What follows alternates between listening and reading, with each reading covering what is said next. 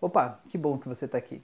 Essa aula agora eu quero falar sobre passar a responsabilidade para a pessoa, para essa pessoa que tem na tua frente, a tua, tua cobaia, tua vítima, o teu paciente, seja quem for, como você vai chamar quem está aí na tua frente.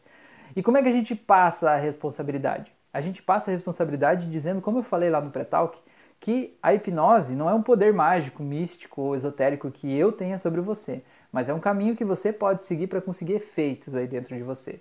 Mas para que você consiga seguir esse caminho, esses efeitos aconteçam, você precisa fazer o que eu estou te dizendo exatamente como eu estou te dizendo, cada um dos passos. Você não pode deixar nenhum passo de fora. Tem até uma metáfora que explica isso, é, é para fazer o bolo de cenoura, sabe? Imagina que você está dando micro passos para a pessoa fazer o bolo de cenoura. Coloca farinha, né, coloca o óleo, coloca água, coloca as coisas ali no liquidificador, por exemplo, que você vai fazer o bolo lá, coloca o fermento. É, e mexe, né, tritura tudo lá. É, e digamos que uma das etapas lá é você pegar e colocar a cenoura e triturar junto com tudo isso, né? E digamos que se você está passando essa receita para alguém e a pessoa olha e diz assim: Ah, não quero saber disso, eu vou fazer do meu jeito. Eu vou fazer do meu jeito. Do meu jeito eu coloco a cenoura depois que eu tiro do liquidificador. Tá, aí vai ficar um bolo e aquela cenoura inteira no meio do bolo. Né? Isso vai ser um bolo de cenoura?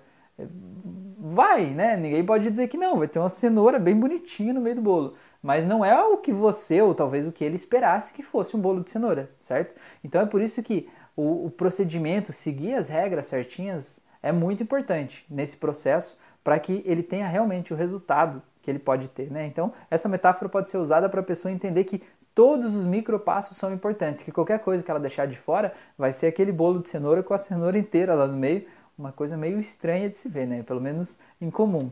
Então vai ser um efeito meio Frankenstein que talvez ele possa ter, né? Não, mentira, se ele não seguir os passos, ele não vai ter efeito nenhum, né? Se ele não, não se entregar para o processo ali.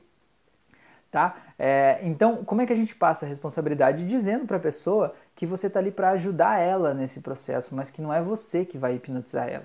Né? E isso eu acho que é uma atitude muito ética nossa também, de ajudar a explicar o que é a hipnose. Quando a gente sente, fala, né, ou se comporta como se eu sou o mágico todo-poderoso, né? Eu sou a pessoa que faz acontecer, eu estalo meus dedos e as pessoas dormem, né? Você se comporta assim como como o dono da mente dos outros, né? Você está passando a mensagem errada para as pessoas. Por mais que você saiba que não é assim, você está passando a imagem errada.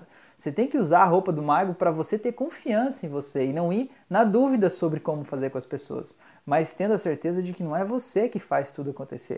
As pessoas também fazem e é a pessoa que precisa querer passar pelo processo, tá? Então, é, eu tenho um amigo que fala assim: então vamos fazer um, uns, é, umas práticas aqui antes. Eu quero ver se você vai ser capaz de seguir as minhas instruções para ter esses efeitos.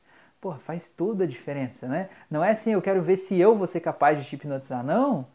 Eu não estou duvidando de mim. Eu quero saber se você vai ser capaz de seguir os passos e ter esses efeitos.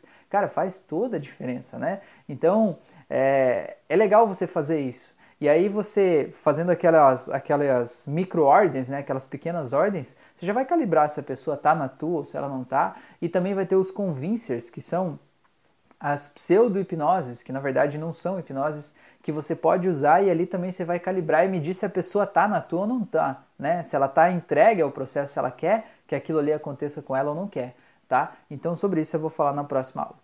Um abraço e até lá.